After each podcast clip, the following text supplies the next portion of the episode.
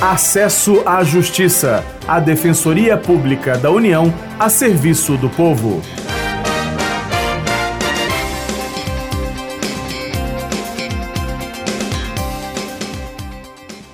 Todos, como estão? Quem fala é Maria Carolina Andrade. Olá a todos os ouvintes, eu sou Ademar Lourenço. Ademar, imagine a seguinte situação: a pessoa sofre um acidente ou adoece e fica incapacitada para o trabalho por pelo menos 15 dias.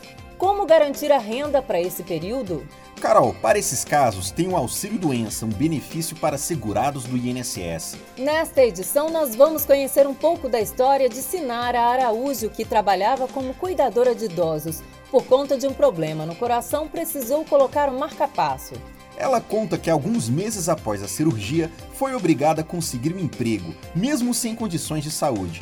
Para preservar a identidade dela, usamos um nome fictício. Então eu tô com os problemas, eu tô com angina, tô com dor no peito direto, não posso fazer esforço nenhum e eles acham que eu tenho que trabalhar, entendeu? Eu não tenho condição de varrer uma casa, cansaço direto, eu tô com o ombro mais dormente, a mão, sentindo, tendo choque por dentro.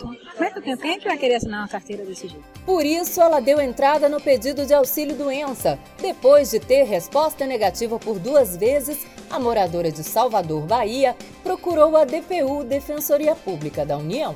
Um dos papéis da DPU é atuar para restabelecer um benefício quando é negado ou suspenso. Entre os casos mais comuns está o auxílio doença. O defensor público federal Carlos Maia Fonseca, que atua na Bahia, destaca alguns problemas de saúde que as pessoas atendidas levam à DPU. Bem, são de todas as ordens. Tem problemas psiquiátricos, como depressão, né? tem esquizofrenia, temos também muitos com problemas osteomusculares, problemas de lesão de esforços repetitivos, temos problema na, na, nas costas, né?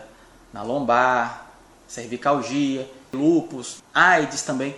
O problema não é identificar a doença, é identificar a limitação que essa doença resulta. Às vezes a limitação ela pode ser de outra forma, ela não impede a pessoa necessariamente de trabalhar, mas o estigma que essa pessoa sofre. Além da incapacidade para o trabalho, o segurado precisa ter um vínculo com o INSS. Pode ser um trabalhador com carteira assinada ou uma pessoa que contribui de forma individual.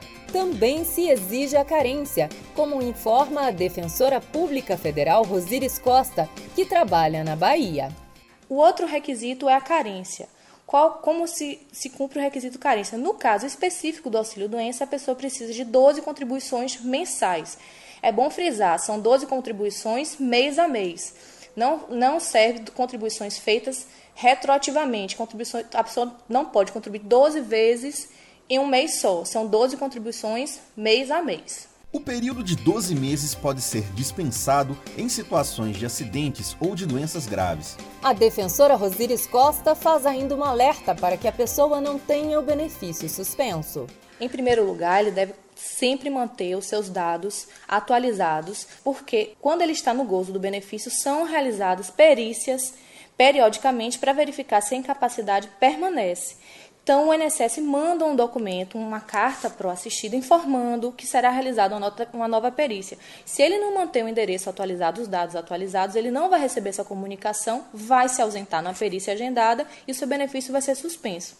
Então, é importante manter os dados atualizados, é importante comparecer na perícia quando ele for, for solicitado o seu comparecimento, e nessa ocasião ele também deve levar exames e relatórios que ele tenha, tudo que comprove de que ele continua incapacitado e que está realizando o tratamento médico para que a nova perícia médica seja favorável. A perícia pode ser feita por um médico do INSS ou de órgãos e entidades do Sistema Único de Saúde.